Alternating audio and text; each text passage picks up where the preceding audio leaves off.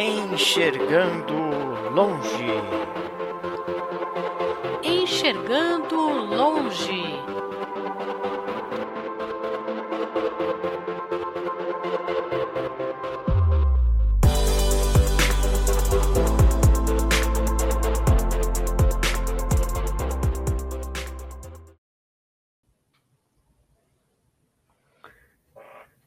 Pessoal, bem-vindo, bem-vinda ao canal Enxergando Longe, bem-vindo, bem-vinda ao nosso podcast Enxergando Longe. Eu sou Marquiano Charan Filho e estamos trazendo hoje mais conteúdo, mais um conteúdo legal aqui para vocês.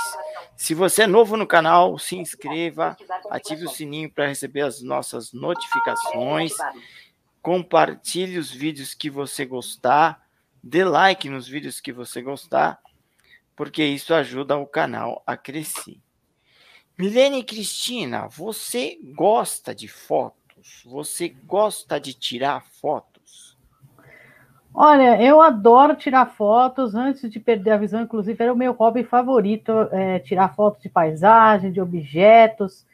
E eu acho uma arte sensacional, né? Desde a época aí do que a câmera foi inventada, os primeiros modelos aí, o da daguerreótipo, eu acho que foi uma grande coisa, uma grande invenção para a humanidade.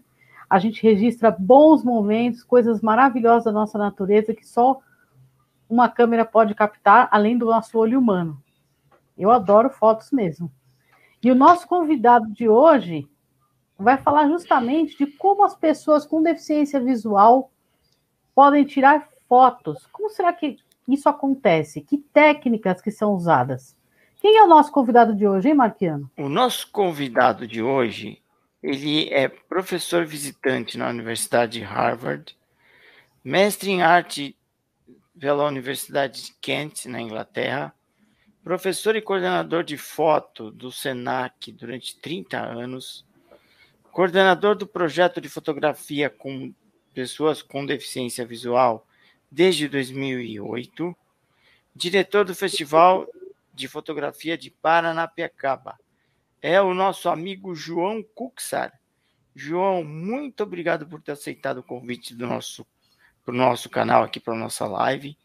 É um prazer ter você aqui. Vou pedir para você cumprimentar a galera e para você fazer a sua audiodescrição ou a sua autodescrição, já que é a descrição de si mesmo.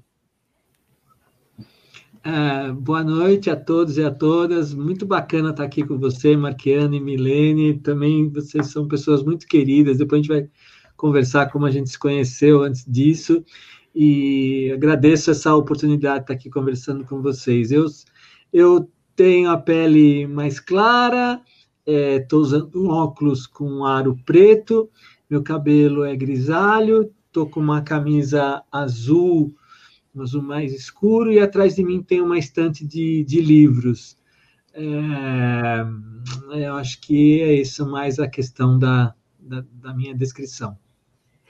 Ok, valeu. Obrigado pela audiodescrição, pela apresentação aí. Milene Cristina, a sua audiodescrição, por favor. Então, eu sou uma mulher de pele clara, pele branca, nariz pequeno, boca pequena, pintada de batom levemente avermelhado, é, tenho óculos, estou com óculos de lentes levemente cinzas, com a armação vermelha. Tenho cabelos loiros, lisos e compridos até a altura dos ombros. E estou com uma blusa em decote V, em, dividida em dois lados. Uma parte é laranja, outra parte é preta. Então, a parte da esquerda é laranja e a parte da direita é preta. Ok, obrigado.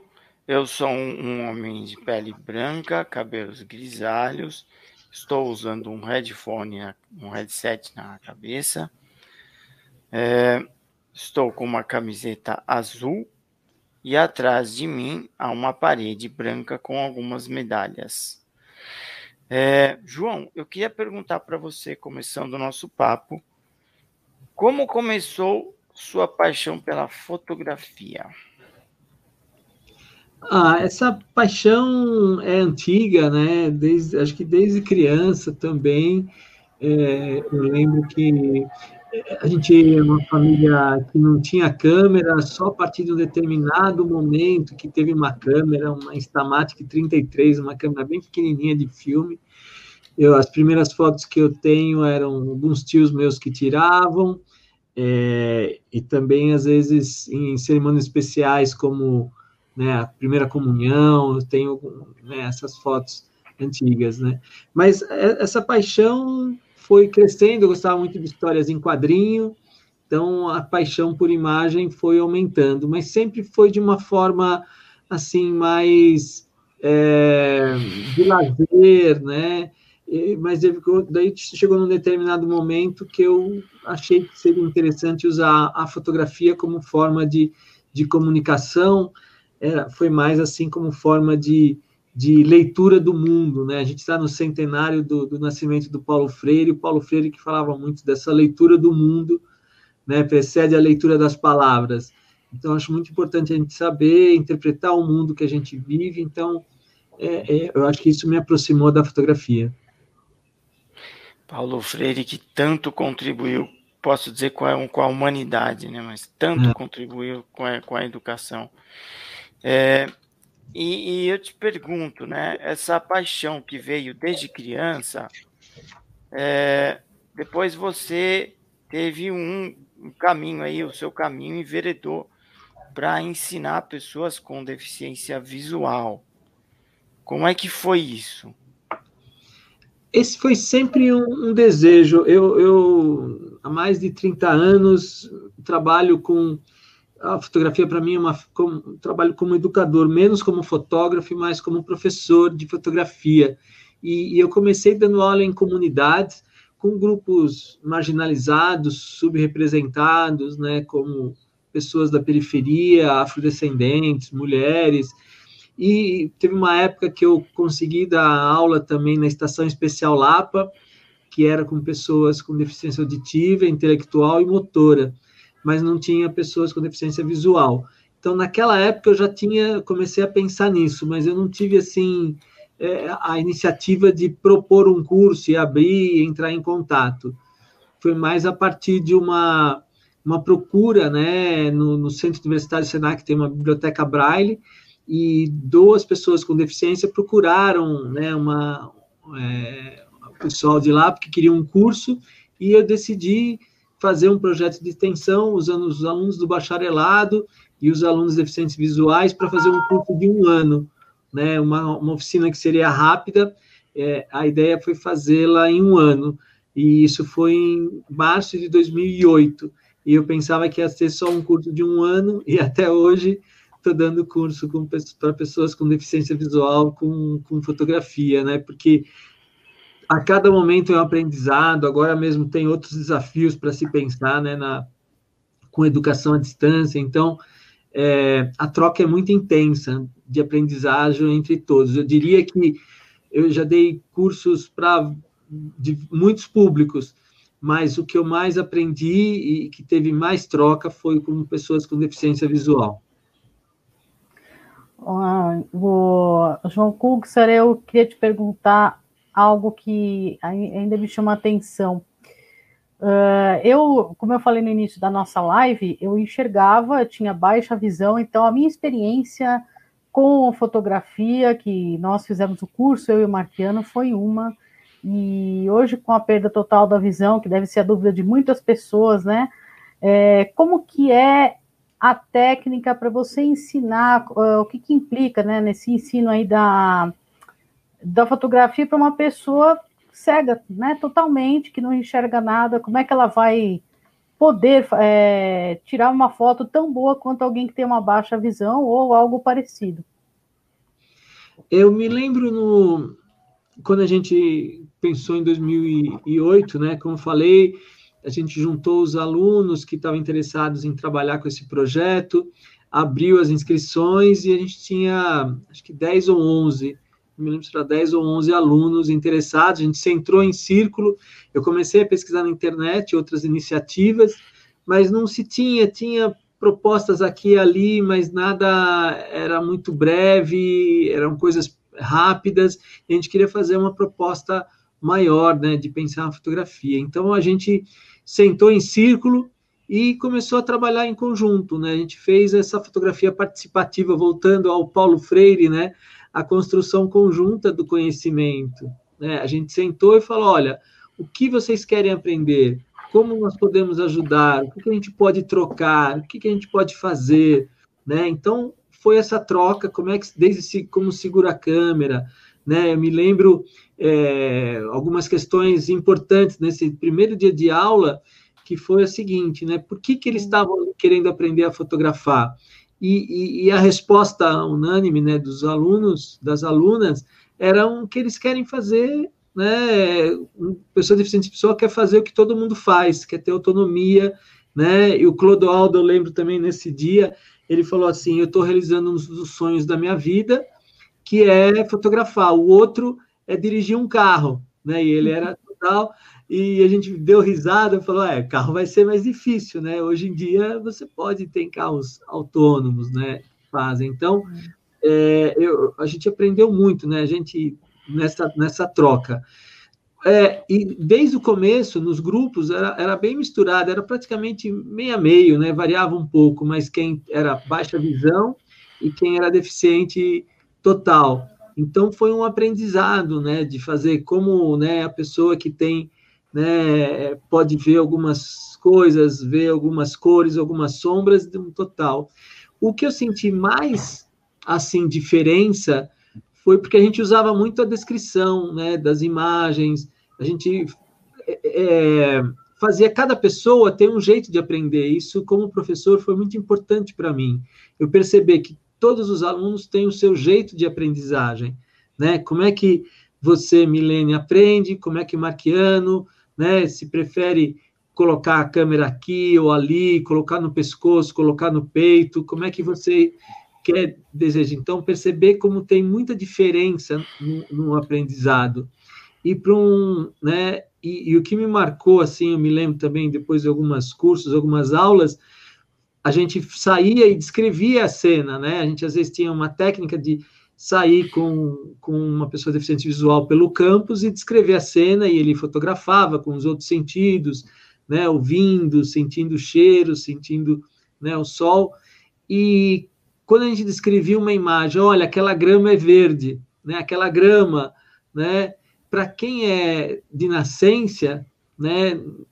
Não sabe o que é verde, Uhum. sabe o que é preto, né? Quer dizer, sabe é. já falar, já tem as referências culturais, mas para cada um é um jeito diferente. Como é que você descreve isso? Então, começaram a se criar esses desafios, né? De quem é, e como tratar isso. Mas eu acho que é, esse foi um grande aprendizado do professor perceber que é, eu já fazia isso, né? Acreditava, mas acho que é importante para todos os professores perceberem como é que você constrói uma aprendizagem realmente significativa, que é a partir do conhecimento do aluno, do seu, você vai construindo juntos novas, novos patamares, né? Você vai subindo a, a escada, né, do, do, do, conhecimento. É, eu te pergunto isso porque é, existe uma, uma afirmação aí, não sei se você concorda, que na verdade a fotografia para uma pessoa cega, né, feita para uma pessoa cega, na realidade ela tem uma coautoria. Tem sempre que ter uma coautoria, diferente de alguém que tem baixa visão, que ela pode ir sozinha, porque olha, desde que eu uh, perdi a visão, minhas fotos nunca foram mais as mesmas, nunca é, alguém falava, olha, vai para a esquerda, para a direita, tal, nunca saía do jeito que eu queria, né? Eu sempre sai errando a mira, né? Então isso que eu quero perguntar para você. Você concorda com essa afirmação de que, então, uma foto com uma pessoa feita por uma pessoa cega, embora ela tenha autonomia de tirar, mexer no, no, no aparelho, de tirar a foto, é, ela tem uma coautoria? Ó, oh, é assim, como eu estava falando, tem várias formas de você pensar. E, por exemplo, tinha a, a B. Moraes, ela era total e ela ela fotografava, gostava muito de fazer ensaios sobre flores. Então ela pegava a câmera, colocava a mão na flor, se tinha a sua distância. Claro que no começo precisou, né, de, de ela conhecer o equipamento, saber quando ela tirava a primeira foto, que distância que era essa, se ela queria vertical, horizontal, para que direção estava o sol, se ela queria ou não, o que estava no fundo, se ela queria uma macro. Então, tem um conhecimento técnico anterior. Mas eu diria que, a partir daquele momento, ela consegue tirar aquela foto, ela consegue uhum. Mandar aquela, até compartilhar né, aquela imagem. Agora, se ela tiver várias, aí ela precisa de alguém para ajudar a descrever essa imagem e a partir certo. daí ela fazer a seleção. Quer dizer, existe um, um processo todo nesse, né, nesse caminho, né? É mais difícil? É. Tem barreiras? Tem. É, é alguns casos né, específicos podem ser feitos? Sim. Mas eu, eu acredito, eu acho que com, com boa vontade, dependendo do que a pessoa é. quer se expressar, eu acho que né, eu sou otimista nesse sentido. Ah, que bom, porque eu quero muito refazer esse curso de foto. Se você for dar um outro curso, eu sinceramente quero retomar e quero voltar a fotografar, é, mesmo sabendo que o resultado não seria o, é, o, que eu, na minha mente, penso, né? Do, do, que eu fazia. Eu sou muito crítica, né? Sou muito autocrítica, então a, a minha opinião acho que é, é muito. eu sou muito chata para isso, né? Comigo mesma. Mas se eu voltasse a fotografar, isso já seria um grande ganho para mim. É, é, muito legal a gente poder é, mostrar para o mundo a nossa visão, né? É, entre aspas, a visão que a gente tem das coisas, dos objetos, do, das paisagens. Então, muito interessante mesmo. Marquiano. Nós temos aqui um chat. No chat nós temos aqui, ó, é, o José Antônio, tá? Ele mandou uma mensagem para gente às 16h44. Estamos ansiosos. É, estamos ansiosos, está na tela, pelo, por esse evento, tá? Então, ele mandou esse comentário para gente. Aí depois nós temos o boa noite da nossa amiga Rebeca, é, que está nos cumprimentando aqui. Nós temos também a Maria Aparecida, que o nick dela é Damásio Sorriso. É... Boa noite a todos, um tema interessante. Boa noite para você, um beijo grande. Nosso amigo Abel Jerônimo está falando aqui. Excelente e interessante live. Tá? E manda uns joinhas aqui, uns aplausos, uns emo uns emojis aqui, né? Valeu, Abel. Um abraço. Por enquanto, é, é isso que nós temos. Agora, João, é, você vê dificuldades maiores, maiores dificuldades daquele aluno que nunca enxergou é, com aquele aluno que já enxergava e perdeu a visão? Você sente que esse aluno que nunca enxergou tem uma maior dificuldade para assimilar as técnicas? É, acho que tudo depende do aluno e da aluna. É, tem mais. É mais difícil? É. Mas eu acho que tem coisas que a gente vê tão difícil aprender, mas se a pessoa às vezes gosta daquilo, né, tem paixão por aquilo que minha Milene falou que ela tem, eu acho que consegue. Acho que tem. Tudo muito depende da nossa transpiração. É difícil? É, é muito difícil. Mas é, eu acho que tem que. Depende da pessoa. Se pessoas na condição, todo mundo parecido, realmente tem, tem mais limitações, né? Tem mais questões quem, quem é total, né? Tem, tem suas, mas eu, acredito muito, né? Eu vi exemplos assim incríveis, né? Falando nesse campo da, da deficiência visual de pessoas que nossa, se expressam. E tem gente que. É, muita gente faz curso de fotografia, né? cursos livres, faculdade, pós-graduação, né? mas não é todo mundo que se torna fotógrafo, fotógrafa. Né? O importante é, eu vou usar aquilo para quê? Para me expressar, para marcar um momento. É, eu lembro disso também, né? quando eu perguntei por que, que queria, além da questão de poder fazer tudo na vida, as duas coisas que é, os alunos falaram, né, sempre falaram, falaram o seguinte: para que, que vocês, por que, que vocês querem fotografar?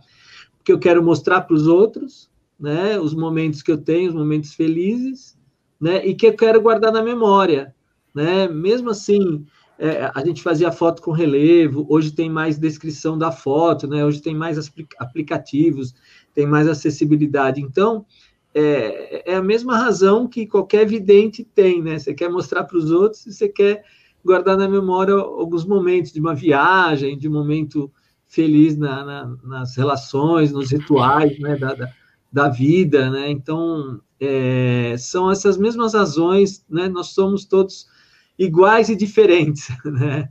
Sim, com então... certeza. Eu, eu, queria comentar aqui a nossa participação, quando eu digo nossa, é a minha, da Milene e mais de outros amigos, num curso que você deu em 2014, lá na ADEVA. Todo mundo sabe que eu sou presidente da ADEVA, e, é, mas eu estava na condição de aluno. Quando é, surgiu a oportunidade, eu achei muito interessante e eu quis fazer. Eu falei, não, esse curso eu não posso perder. e para mim foi uma coisa muito importante, porque eu não tinha a noção de, do que era o fundo, né? É, então, eu nunca enxerguei.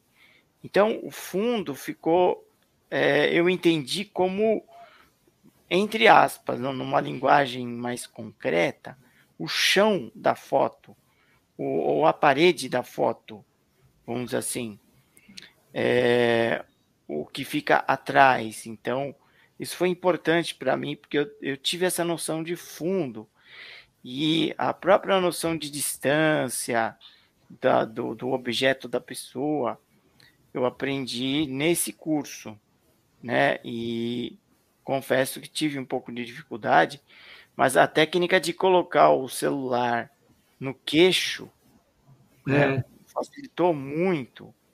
É, e eu nunca tinha pensado nisso.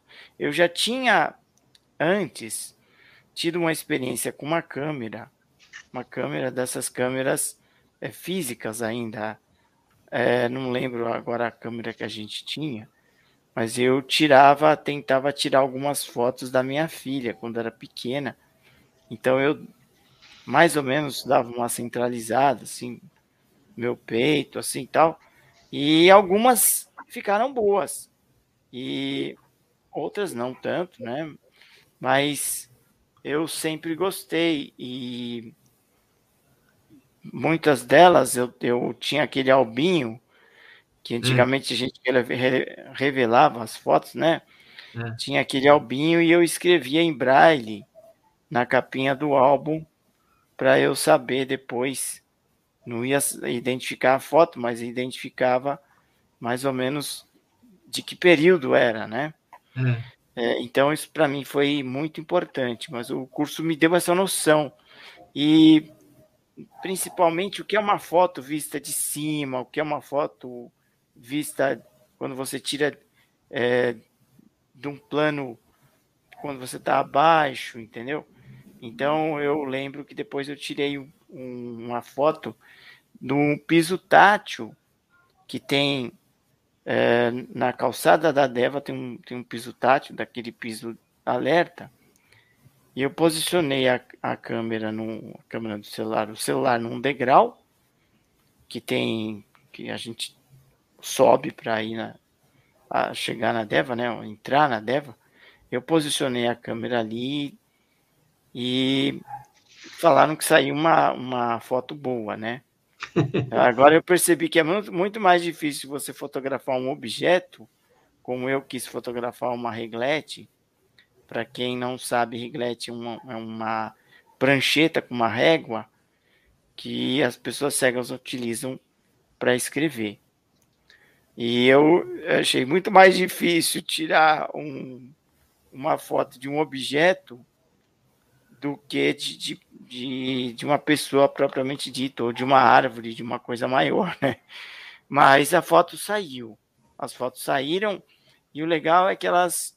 É, o, o resultado da foto da nossa turma foi uma exposição que aconteceu no Memorial da América Latina, em outubro, dentro do Museu da, da Inclusão. É, e a gente fez essa exposição até no dia 7 de outubro de 2014, que era aniversário da Sandra Maciel, é, que foi uma das fundadoras da Deva e que nos deixou naquele ano, é. antes do curso. Aliás, as tratativas do curso começaram com ela e depois a gente continuou e concluiu as tratativas para o João dar o curso na Deva. Então, queria registrar essa nossa participação. Para mim, foi bastante importante. Eu nunca, a, a, fora esse contato de fotos que eu tinha com a, que eu tive com a minha filha quando era pequena, é, eu nunca tinha, a menos a não ser brincar com uma, como eu postei na minha na página do Enxergando Longe hoje, eu postei uma, fiz uma postagem convidando para a nossa live aqui, que eu gostava de brincar com uma máquina, é, uma máquina velha que havia quando criança, então eu gostava de brincar com essa foto. E depois, quando adulto, eu, eu fiz uma coisa que acho que todo mundo é, gostaria de fazer nos, nos softwares de foto aí, porque eu usei um filme que já estava todo batido. Então as fotos saíram sobrepostas. então quem viu as fotos falou: Nossa, olha, tem muita gente que gostaria de fazer o que você fez aqui, porque uma foto saiu por cima da outra e algumas com efeito até legal.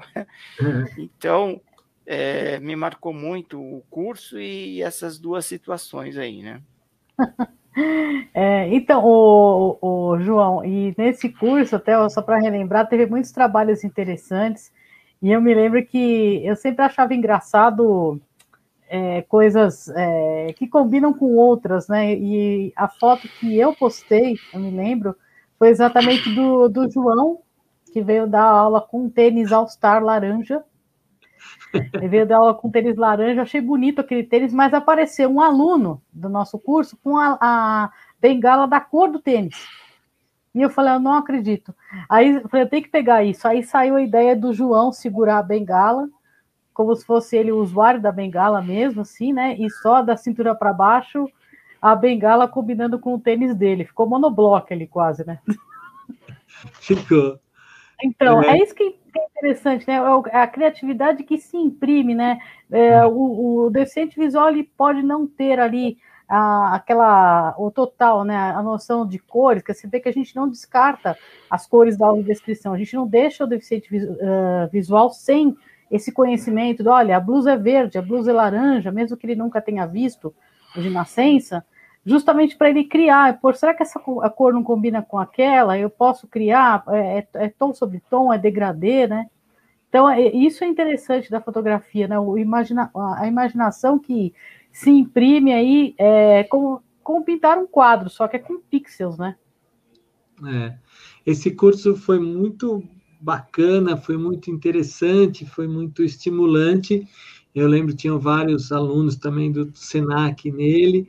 É, eu lembro dessas duas imagens, né? Recentemente eu estou fazendo o site, o site ainda não está acessível, mas a gente quer fazer o site da alfabetização que tem, né? Inclusive fotos, essas fotos e, e eu me lembro muito bem das fotos do essa foto que foi selecionada do Marquiano, né? Que eram de cima para baixo, ele fotografou posicionando a câmera para o chão, pegou uma parte do piso tátil, uma parte da parede que era azul. E a sua que tinha essa coisa do tênis laranja que eu brincava para não, não me perder. Eu adoro a cor laranja. Eu estou agora com uma caneta aqui, mostrando uma caneta laranja, né? Que eu estou escrevendo, eu fico conversando e fico escrevendo, sempre asconhando, né? Então, laranja é uma cor que eu, que eu gosto e, e, e, aquela vez da Bengala. Eu lembro também as fotos do, do, do. Eu estava falando com vocês, é, porque me marcaram também as fotos dele, né? Uma dos comprimidos, né? Como é que uma pessoa deficiente visual percebe né, os comprimidos, os diferentes comprimidos, né? Que nunca tinha pensado por que são diferentes, né? As, a, aquelas cápsulas, né? Não sei como é que chama lá, tem um nome específico. E também a questão do shampoo e do condicionador que ele também fotografou, ele contou a história, quer dizer, vê como é importante né, a, a troca. A fotografia, nesse caso, é uma ferramenta para a gente discutir, para a gente pensar o que a gente é, fazer autorretratos, reflexões, né? é, aprender, né, a questão, estava falando, vou aprender a questão do shampoo, o que é um piso tátil, né? Hoje em dia as pessoas sabem, mas antigamente muita gente não sabia que era um piso tátil. Então, é, a fotografia é, um, é uma ferramenta para se discutir qualquer assunto, né? No caso com deficiente visual, ela, é, as pessoas com deficiência visual, elas usam os outros sentidos para fotografar. Quais outros sentidos, né? Os sentidos mais aguçados, né? Eu faço uma experiência, né? Eu dou muitas oficinas em vários lugares que é uma oficina chamada Feche os Olhos para Enxergar Melhor. Então, é para videntes que, com os olhos vendados, com o auxílio de uma pessoa do lado, fotografam e saem a partir de desafios, né? Então, você vai fotografando e você vai ouvindo as coisas, vai sentindo, né, se o vento, de que lado está o sol, né, o, o piso tátil, você vai percebendo e dando valor aos outros sentidos, porque a visão tem, né, é muito forte assim, né, para quem é vidente. E você às vezes fechando um pouco os olhos, você vai perceber, né, o ritmo do seu corpo, do seu coração. Então, como é importante às vezes a gente fazer essa reflexão, né, de, de usar. Então, a fotografia serve para fazer todas essas discussões, fazer autorretrato, né? é, é, você pensar quem é você agora, que parte de você você quer mostrar, que parte você não quer mostrar. Então, eu acho que a fotografia é como. A palavra fotografia é escrever com a luz, né? Só que você está escrevendo com uma câmera, com um celular.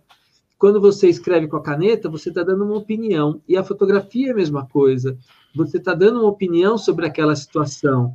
Para você chamou atenção né, a questão do tênis, quando eu, eu fiz minha aula autodescrição ali, né? Para o Marquiano, ele, ele falar, ele queria falar da questão da acessibilidade em frente desse piso, em frente à Deva, e para os outros também, né? Para o Donizete falando da questão dos remédios, da questão coisa. Então, é, mostra para cada um o que é importante, o que a gente quer dizer. É como realmente escrever, né? Dar uma opinião, escrever um texto e falar sobre aquilo que a pessoa está sentindo naquele momento. E para isso uso os outros sentidos. Eu, por exemplo, quando chego num lugar novo, agora na pandemia menos, né, que eu estou mais em trabalho em home office, mas, por exemplo, eu chego num lugar novo, eu fecho os olhos para sentir melhor o espaço, para sentir melhor o lugar, né, para entender melhor, para acalmar, né? Então, são muitos aprendizados nesse percurso. Legal, legal, João. É, tem algumas perguntas, tem uma pergunta aqui do, do chat, né? A Maria Aparecida, que já nos cumprimentou, ela pergunta aqui. É, peraí, só um pouquinho aqui que eu, eu, eu fiz, eu fiz uma, um problema aqui, peraí. É, ela pergunta aqui, ó. Já tem câmeras fotográficas com acessibilidade? É, existem pesquisas sobre isso, foi tentada recentemente, mas não existem câmeras é, no mercado acessíveis, existem graus de acessibilidade.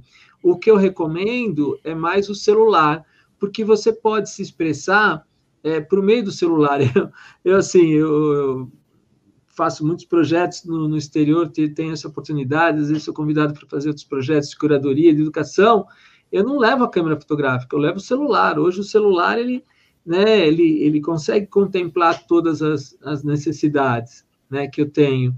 E então é, o, o celular ele tem muito acessibilidade. Claro que precisa aprender, precisa desenvolver.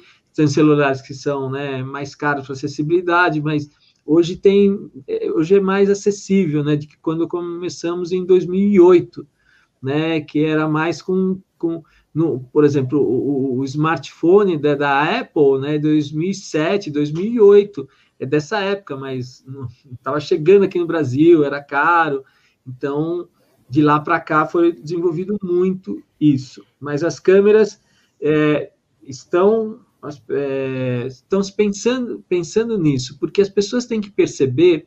Eu faço muitas exposições com acessibilidade sempre que eu consigo fazer. Agora realmente Agora mesmo tem uma exposição que eu estou fazendo, né, como curadora, estava tá, tá provado a questão da acessibilidade, né, de fazer material com relevo, né, de fazer mais itens. Só que por causa da pandemia tudo restringiu, né, não, não tem acesso. Mas, né, voltando isso ao equilíbrio que estava antes, isso vai ser mais possível. Então, é, tem a, a questão de, de você ser mais acessível né, e perceber as exposições e perceber né, a, a, as ações é, e a câmera fotográfica também, né, de, de ter mais recursos para se fotografar sendo uma pessoa com deficiência visual.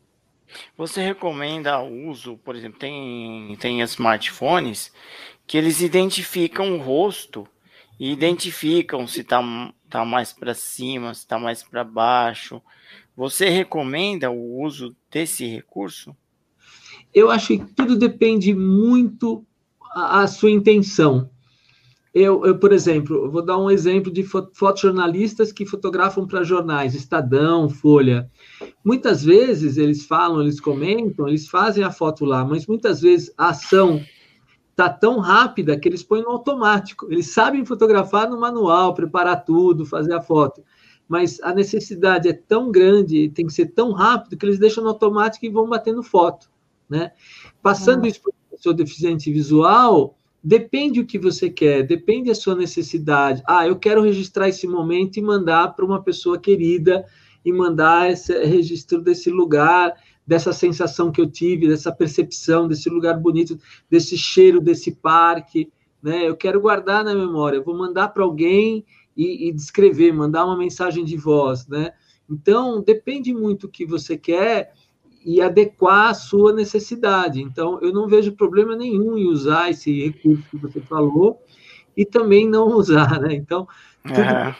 depende do que você quer. O importante é conhecer, é que nem composição fotográfica você aprende algumas dicas, e ó, vou colocar a imagem mais da regra dos terços, vou colocar a imagem com desfocado fundo, vou fazer primeiro, segundo plano. Você tem várias dicas e várias formas de se expressar e usar a linguagem fotográfica. Importante você aprender e saber quando deve usar ou não esses recursos, né, de toda a câmera fotográfica, de todo o celular. Então, é, é, é você ir descobrindo de acordo com a sua necessidade. É, as é, eu me lembro... aprender essas dicas, né, Milene? Desculpa Oi, te cortar. Desculpa. Aprender essas dicas realmente é importante. Só gostaria de registrar aqui algum, mais alguns, algumas participações aqui no site. A Ana Silvia Moreira está nos cumprimentando. Um beijo para você. Oi, Ana Silvia, tudo bom? Beijo. É, Ana, Ana Silvia, um beijo para você. O Zé Vicente está aqui. É, o que ele está falando aqui? É, boa, boa noção. O que ele está falando aqui? Boa noite. É, boa noite. Eu acho que se tiver uma referência sonora e a pessoa tiver uma boa noção espacial, consegue tirar foto. Eu consigo. O que, que você acha disso, João? Sim, ele tem razão, Zé Vicente de Paula. É, tem vários temas. Tem temas, por exemplo, eu lembro de, de alunos que falavam: ah, eu, eu me aproximo de uma pessoa, eu sou muito brincalhão, eu começo a fazer brincadeiras com ela, e a hora que eu escuto ela dar risada, eu tiro a foto. Então, esse pode ser um tema, né? Tirar a foto da pessoa uhum. rindo. Sim, ah, sim. eu gosto, que nem eu falei, eu gosto de tirar foto de flores. Tinha um, uhum. um aluno que falava, o Josias, ele falava, ah, eu gosto de fazer paisagens sonoras ele pegava em um determinado ambiente da cidade ou do campo, assim, em algum lugar, sentia aquele ambiente e tirava uma foto, né, e pedia para a pessoa depois escrever. Então, são depende muito do que você quer usar e guardar. É como, como eu falei, serve para para todo mundo, né? É uma forma de expressão, uma forma de comunicação, é dizer aquilo que você quer estar tá sentindo, né? Dizer aquilo que você está é, que é guardar na memória daquele momento. Certo. Ainda é, registrando aqui o nosso, nosso chat, a Ana Nossa, Silvia está achando muito, muito gostoso esse papo. Valeu, Ana Silvia. A Eliane Veloso está aqui, ó. Boa noite, cheguei atrasada, mas cheguei. Um beijo para você. O pessoal está participando aqui. Vanessa Santiago. Vanessa Santiago está dizendo aqui, ó, boa noite. É, Ela está dizendo aqui: muito bom bate-papo para esclarecer dúvidas e nos inspirar. Obrigado. Passem uh, as dicas para quem tem interesse, em, como eu, fazer, em fazer esse curso. Aí, João, o que, que você tem para dizer para ela? Oi, Vanessa. É, eu estava comentando também um pouquinho antes de entrar que estava previsto um curso agora em setembro, mas eu tive algumas questões particulares e técnicas aqui com o celular, tive problemas e, e, não consegui responder a. A gente abriu o curso, é um curso gratuito para pessoas com deficiência visual, né? É um curso que eu dou como voluntário pela, pelo, pelos anos que eu aprendi, gostei do tema e, e é muito bacana fazer, que nem eu falei, fazer essa troca, né? Então a gente começou, ia começar, mas agora teve um problema. A gente vai voltar e conforme for, a gente avisa vocês. Provavelmente na metade da quinzena de novembro eu vou fazer esse curso. Teve muita procura e, e a gente vai estar tá fazendo esse curso é, por EAD, né? Educação por remoto. Então é um desafio mas é um desafio como foi o desafio em 2008, né? Como é que a gente ia começar, como é que a gente ia fazer, tem mais dificuldades? Tem, mas a vida é feita de desafios, né? Eu acho que, é, para mim, né, é uma coisa né, que eu posso fazer, né? Eu, eu já fiz experiências de, de ficar vendados um tempo tal, e é muito difícil, né? Isso é, isso são questões que têm que ser resolvidas, né? Existem é, na própria vida agora com a pandemia, né? Quem né? Quem está todo dia lá entrando no, no ônibus, se expondo, né? É, isso, isso, também é difícil, né? Então, é, essas coisas de dar um curso desse, de pensar em quais são a, os problemas, eu acho que a gente consegue resolver de um jeito ou de outro, porque as pessoas vão estar ali abertas a construir juntos. Oh, João, é, e sobre esse projeto seu da alfabetização visual? Como que é?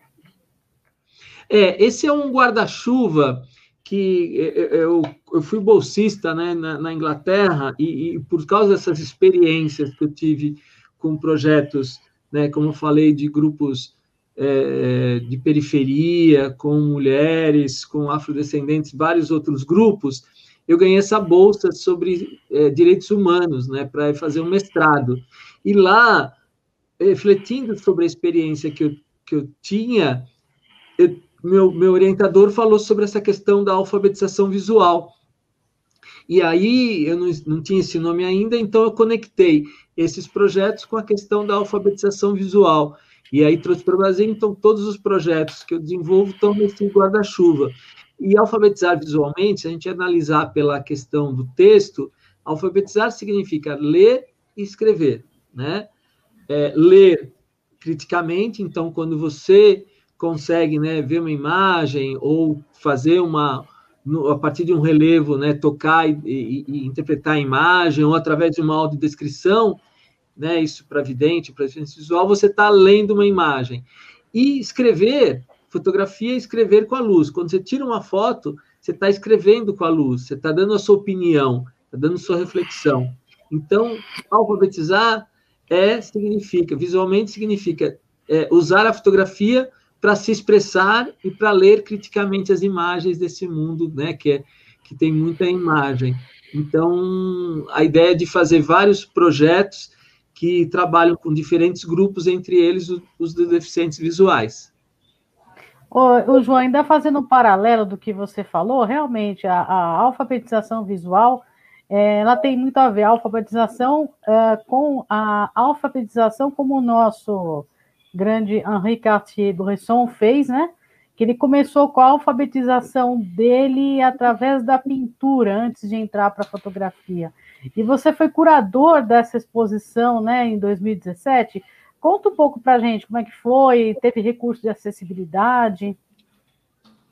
É, essa foi, Obrigado por lembrar. Esse é um projeto, foi muito bacana. Foi em 2017, na Galeria de Fotografias do SESI, ali no Centro Cultural da Fiesp, é, que é a oportunidade de trazer o material do Henri Cartier-Bresson né, um dos maiores fotógrafos do século XX, uma referência Sim. muito grande, e que criou a coisa do momento decisivo. O que é o um momento decisivo? É, ele tirava foto, ele não gostava muito desse termo, mas ficou popular por isso. Ele tirava a foto no momento exato, que um segundo depois, um segundo antes, a foto ia ser outra coisa, né? Ele tirava naquele instante que deveria ser registrado. Ele era um fotojornalista francês que viajou o mundo para documentar.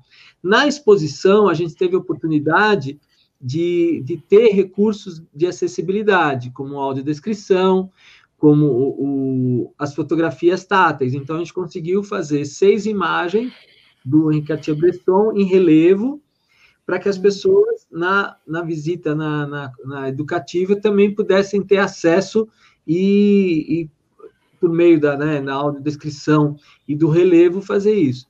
É, a gente sempre, eu, é, desde o início, quando comecei esse projeto em 2008, a gente pensou nisso, né? A gente falou, primeiro perguntamos para os deficientes visuais, vocês querem mostrar a foto de vocês? Vocês querem fazer uma exposição? E a resposta foi unânime, todos eles queriam mostrar as fotos. Mas por quê? Eles falavam, nós queremos mostrar que nós somos capazes de fazer tudo, tirar uma foto e fazer uma exposição fotográfica né? E, e romper até muitas vezes com o próprio preconceito que existe dentro de casa, né? Que eles falavam. É, como é que você está indo lá fazer um curso de fotografia para quê, né? Deficiente visual fotografar? Isso não existe, né? E existe. E tem já há muito tempo, com várias experiências, né? Nisso, todas as exposições a gente fazia ela acessível, porque eles comentavam: olha, não adianta a gente fotografar se outros colegas, outras pessoas deficientes visuais e nós mesmos não podemos ter uma outra experiência além da visual. Então a gente criava às vezes, se tinha mais dinheiro, fazia uma, uma foto com relevo, né, que é em 3D, né, na impressora 3D. Se tinha menos, fazia com cola, com tubo, fazia os relevos, né, fazia forma. Então todas as exposições com os deficientes visuais, elas tinham as fotos com relevo, algumas tinham piso tátil. A gente fez uma exposição na Pinacoteca em 2015, que também tinha tudo isso. Foi bem bacana também a da Pinacoteca, no MIS. É. Então, né, mais de uma dezena de exposições, às vezes com ou mais com menos ou mais recursos, mas sempre acessíveis a outras pessoas com deficiência. Por que também é importante? Porque ela não é só para o deficiente visual, ela é para o vidente também. O vidente tem que perceber, tem que ter empatia, tem que entender o outro. Né? Por que, que a gente fazia a experiência, o vidente tampava? Porque a gente tem que tentar entender um pouco né, como é que a pessoa com deficiência visual está é, é, tá sentindo. É lógico que é bem diferente, mas tem que passar por aquela experiência. Eu fiz um projeto em Brasília, no STF, que eram os funcionários do STF me convidaram para dar um curso lá para os funcionários, para eles terem essa empatia com as pessoas com deficiência visual. Eles falavam: olha, a, gente, a ideia é que você dê o curso para os videntes e para eles perceberem né, o que é ser deficiente visual, como é que é uma exposição. Então, você se colocar no lugar do outro. Né? Eu brinco também muitas vezes é, que, às vezes, eu ouço primeiro um deficiente visual do que eu enxergo, porque às vezes eu uso a batida, né? Eu estou ouvindo lá, está batendo o guia, daí eu falo, opa, será que é ex-aluno? Será que eu conheço? né? É, então, é tentar entender o outro, tem empatia. E o Brasil está precisando muito de empatia. Com certeza. Exatamente. Ô, João, é, tem uma pergunta aqui. Nós falamos, nós aguçamos a curiosidade da Maria Aparecida aqui, a gente aguçou. Então ela está perguntando aqui, ó, como é essa técnica de colocar o celular no queixo? É, Damásio, é, é o seguinte, você, é, para fotografar, você, quando você coloca a câmera, é, eu vou estar tá demonstrando aqui com a minha mão, mas eu coloco a câmera eu apoio ela no olho, né? Muitas vezes para enxergar, ou no celular, né? Estou vendo no, como é que eu vejo essa, é. essa câmera no próprio visor. Então, para o deficiente visual, como é que é essa referência, né? Então, a gente achou que era importante, e foi isso que a experiência mostrou, que era importante o deficiente visual ter um ritual para se fotografar, né? essa é uma questão importante que muita gente perguntava: ah, como é que, fotogra como é que deficiente visual fotografa? Eu acho que mais importante como fotografa é por que, que ele fotografa. Eu já tinha comentado, né? É, de por que, que os deficientes visuais fotografam. Nesse sentido, voltando, às vezes apoiava a câmera, o celular no queixo, no peito, então cada um cria o seu jeito de se fazer. A partir daí, por exemplo, eu lembro o Marquiano, ele falava, ah, eu tinha um pouco de dificuldade na hora de colocar, porque a hora que você coloca no queixo, às vezes fica mais para baixo, mais torto, mais para, né? Pode ficar torto a foto, se você quer dizer que está tudo torto esse desse país, você pode deixar a foto torta, torta. então, mas você pode, ah, não, eu quero a foto certinha, então eu vou apoiar em algum lugar e vou tirar a foto e pedir para alguém ver, olha, essa foto tá descreve a foto para mim. Ah, está inclinada, não está. Então você vai descobrindo é, é, esse posicionamento que você vai tendo na câmera, que você vai apoiando ou com o celular ou com a câmera para produzir aquilo que você quer dizer, né? Porque é, como eu falei, é, é, sempre muita expressão. Tem um, o Zé Vicente, deixa eu responder uma pergunta aqui, que o Zé Vicente falou, João, já teve contato com o João Maia, que sabe da Canon acessível? Sim, o doutor João Maia.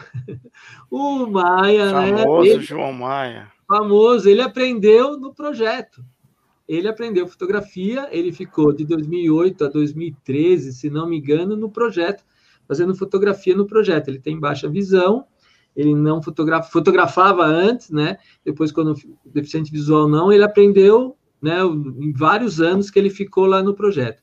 A questão da Canon acessível é uma questão é uma questão um pouco difícil de responder, porque essa máquina não sei se existe, né? Tem que pensar aí, ver se tem, se não tem, se foi feita uma, se foi feita mais, né? É uma questão para se pensar, né? É, dela ser essa máquina acessível que ele, que ele usou. Mas o João, a gente tem amizade, a gente é amigo. No último projeto nos dois últimos projetos, é, em todos, né, na Pinacoteca, no MIS, da Galeria Olido, ele também participou do, da, da exposição, né, sempre convido ele para participar da, das atividades, a gente já tem 2008, já faz tempo que a gente se conhece. Ô, ô Marquiano, você tem alguma outro chat que eu gostaria de fazer uma pergunta de uma coisa que me, me chamou a atenção? É, tem uma aluna nossa lá na Deva, é, chamada Maria Spigariol. Essa aluna, ela me contou, é, a gente não, não, tá, não, não pôde ter isso, mas é, existe uma técnica chamada foto com luz. Como é essa técnica, ô, ô João? Foto com luz? Ah, é, painting. Tá, tá, tá, tá, tá. Light, perdão, pode repetir? É, é, é, é eu vou, vou falar. É pintar com a luz, é o lighting painting. Como light... é essa técnica? Pintar com a luz. Essa é uma técnica que a gente tinha visto, é, é uma técnica que já existe na publicidade, em que você é, imagina no estúdio, vamos fazer essa, essa, vamos imaginar essa situação no estúdio. Você põe lá uma é, uma cadeira e você está tudo apagado e você deixa a câmera fotográfica, né? Você dispara a câmera, mas você deixa a câmera quando você dispara é 1 sobre 25 avos de segundo, né? 1 segundo dividido por 125. Isso é um, é um tempo que abre lá para entrar luz e você fazer a foto. Existem várias dessas velocidades. E uma delas, na câmera fotográfica com regulagem, você aperta o botão e ela pode ficar 5 minutos, 10 minutos, uma hora, duas horas, dois dias, ela pode ficar deixando entrando luz. Nossa. Como, como você está, você põe ela num tripé, como você está num ambiente totalmente escuro, e você aperta esse botão e deixa lá cinco minutos. Você pega, enquanto isso, você pega uma lanterna ou um, uma fonte de luz e você pinta a lanterna. Então você joga a luz aonde tem a superfície da, da cadeira. Então na, nas costas, nos pés, na onde você senta. E quando a câmera fechar esses cinco minutos, você acabar de jogar essa luz, fechar, o resultado é o quê? O resultado é que a câmera, a, a cadeira ficou visível né, para os videntes, ela ficou toda marcada, você viu toda essa luz marcando né, a cadeira. Isso é usado para quem é vidente, fotógrafos videntes, para fotografar publicidade, porque dá uma luz mais diferente, dá uma luz mais estranha, né?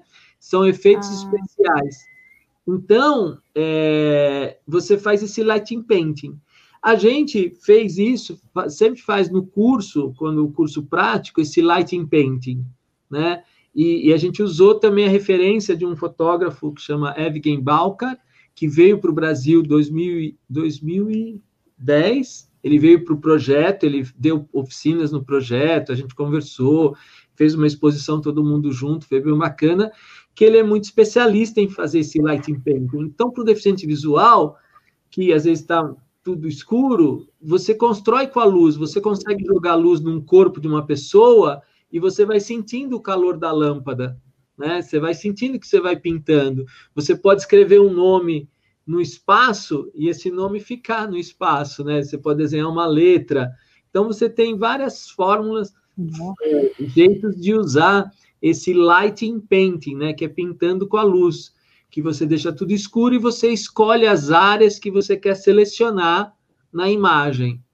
E é muito bacana porque a gente fazia isso e num dos cursos tinha dois, dois rapazes adolescentes. Ah, agora esqueci o nome deles. A gente vai ficando velho e vai esquecendo os nomes mas não lembro agora, não vou lembrar. É, mas eles faziam o quê? Todo mundo ficava, ficava tudo escuro no estúdio e eles faziam uma bagunça, porque, né, para eles estava tava em casa ali, não estava enxergando muito bem, mas para a gente, que é evidente, quando apaga tudo, a gente fica, né, para onde a gente vai andar, né? Você fica meio perdido, né? Se você não tem, se é evidente, né? Então eles bagunçavam para caramba, aprontavam, se, se escondiam, a gente não achava, eles faziam um monte de bagunça os dois meninos lá, eles era divertido, eles eram bem bacanas assim. Mas a gente fazia pro... esse light painting. Mas para o deficiente visual, você acha que daria para adaptar, para a gente aprender? Porque eu achei maravilhoso isso. Sim, dá muito para aprender. Eu tenho aqui um catálogo, deixa eu ver se no catálogo, num dos catálogos está o nome deles. É, não sei se está. Ah, um era o Gabriel Rocha de Oliveira. Ah que fez um lighting painting. Ele pegou e pegou um, um outro aluno e ele com a lâmpada ele iluminou a guia e iluminou o aluno, a lateral. Ele foi de lateral, né? Então ele, ele, ele fez a e o outro era Henrique Isal Aoki, que ele ele colocou numa calculadora. Ele fez a mão da pessoa numa calculadora. É, que ele queria registrar essa calculadora. Eu estava lembrando aqui num catálogo, estou mostrando aqui um catálogo que tem uma capa amarela e está escrito acessibilidade e embaixo fotografia por pessoas deficientes visuais. E é o catálogo é como se fosse um piso tátil, só que é um de papel, né? Não é um piso tátil com aquela com aquelas duas linhas, né? Não é o de parada com bolinha, mas é o, é o alinhado. Então, é muito viável, Milene, é, fazer o curso. A gente, todos os cursos que a gente fazia, a gente fazia essa experiência com lighting painting, porque os alunos e as alunas gostavam muito e o resultado era muito bom.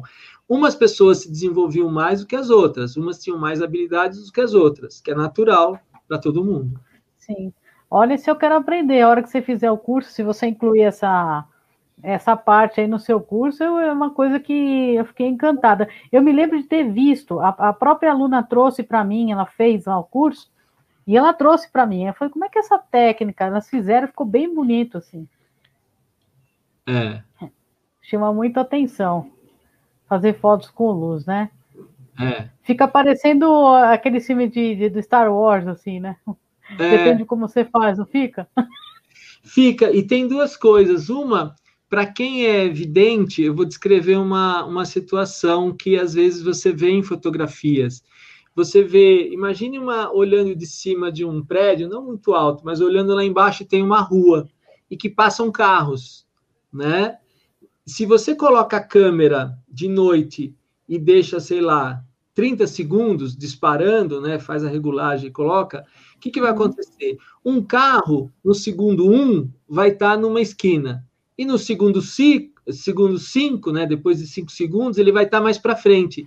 Você uhum. não vai registrar aquele carro, ele vai ele vai deixar o rastro dele é só o rastro da luz dele que é a luz da lanterna. Então você só vê os rastros de luzes hum, que os que carros legal. vão passando. Então, essa é uma foto que, para quem é evidente, já viu essa foto, tem muitas vezes eles usam essa, é, essa coisa. E também é, fotos e às vezes as pessoas vão no interior, põe a câmera no tripé e põe a câmera para cima. As estrelas durante a noite vão se movendo, não vão? A da Terra sim, não vai sim. movendo? Sim. Então, sim. como ela mostra, movendo aquela, ela vai movendo, você a, a, o registro da câmera é o quê? Você não registra mais nada, só registra um monte de luzes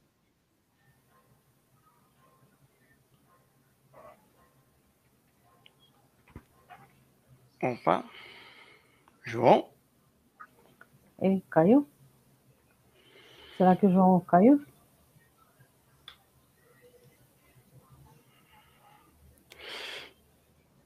Deve ter havido algum problema. Enquanto isso, a gente ah, registra aqui alguns comentários, né? Algum, alguns. A gente registra aqui, por exemplo, o nosso. Deixa eu achar aqui o chat dele. O nosso amigo Francisco Rocha, que é o nosso amigo Chiquinho, está dizendo aqui maravilhoso, maravilha, que maravilha essa live, tá? Valeu, Chiquinho. A dona Lourdes, também nossa amiga. Um beijo, viu? Tá falando aqui Boa noite, Marquinhos equipe. Tema muito interessante, parabéns. O João, eu acho que vamos. É, deixa eu ver se eu, a gente consegue adicioná-lo. Tá vamos lá. Bem? Deixa eu. Vamos ver, o João já vai, já vamos conseguir adiantar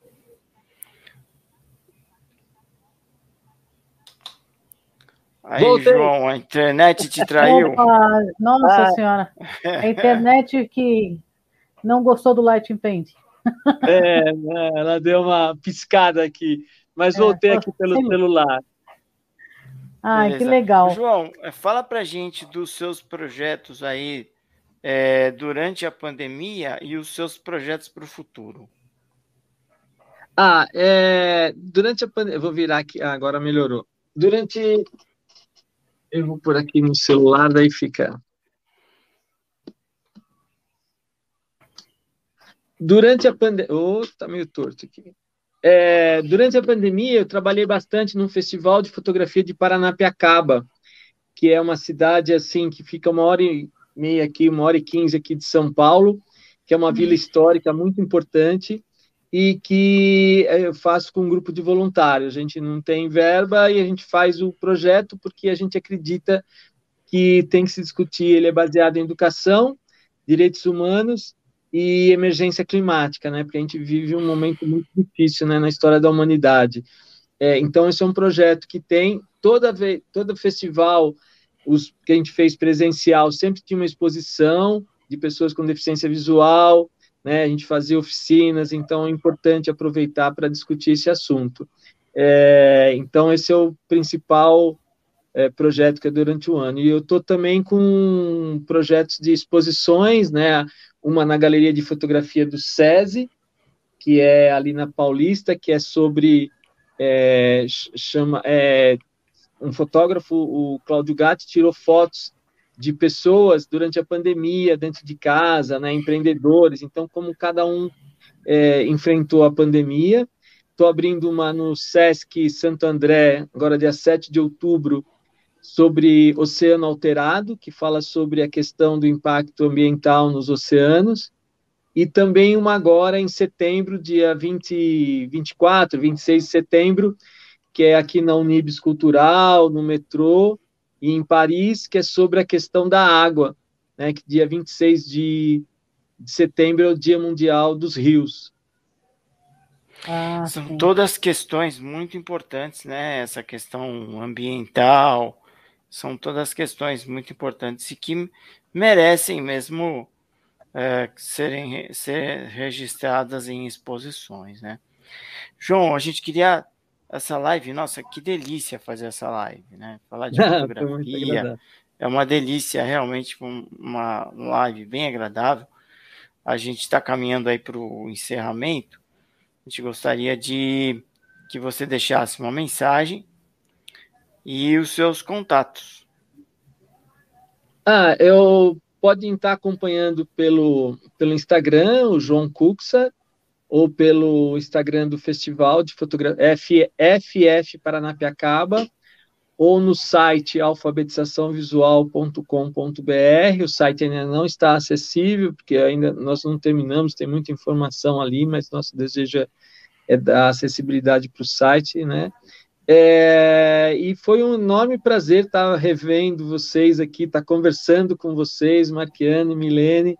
Matei saudade, a gente fica mais, né, a gente está mais, acho que carente, né, nessa, nessa pandemia, quer abraçar, quer beijar, quer, quer conversar, e foi agradável muito conversar com vocês. Muito obrigado pelo convite mesmo. É, é, é esse é uma é, é um projeto que, que assim sempre tem feito assim muitas trocas, muitos aprendizados. Realmente, é, cada vez, cada conversa, sempre aprende alguma coisa nessa experiência de fotografar com pessoas deficientes visuais.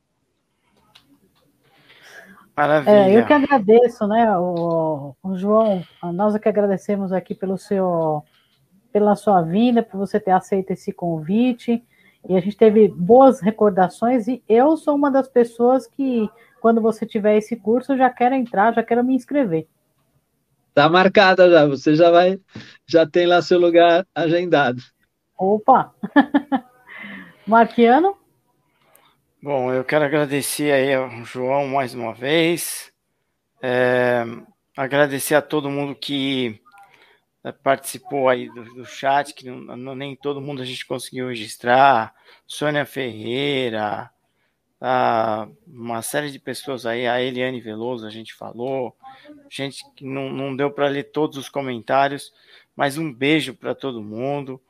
A gente quer é, pede mais uma vez para vocês se inscreverem no canal, é, ativar o sininho para receber as notificações, dar like nos vídeos que vocês gostarem, compartilhar esse conteúdo que para a gente é muito importante. Nós já estamos com 400, a última vez que eu olhei, 456 inscritos. E eu relembro as metas aqui é, que a gente estabeleceu no aniversário do canal. Tem uma metinha que é a chegar a 500 inscritos. Nós estamos quase lá, hein? Nós estamos quase lá. Aí tem uma meta que é chegar a 700, 600, desculpa. E a outra metona é chegar em mil inscritos. É então, aí. nos ajudem a chegar a cumprir essas metas. Vamos bater essas metas aí. Eu quero agradecer também a Fiamma Guterres, que fez a audiodescrição da arte, a Júlia Charan, que fez a arte, a Milene Cristina, que me ajudou a produzir e apresentar a live.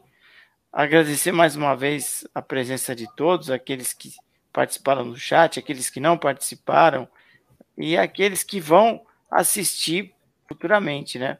E o nosso podcast a gente sobe daqui a uns três dias.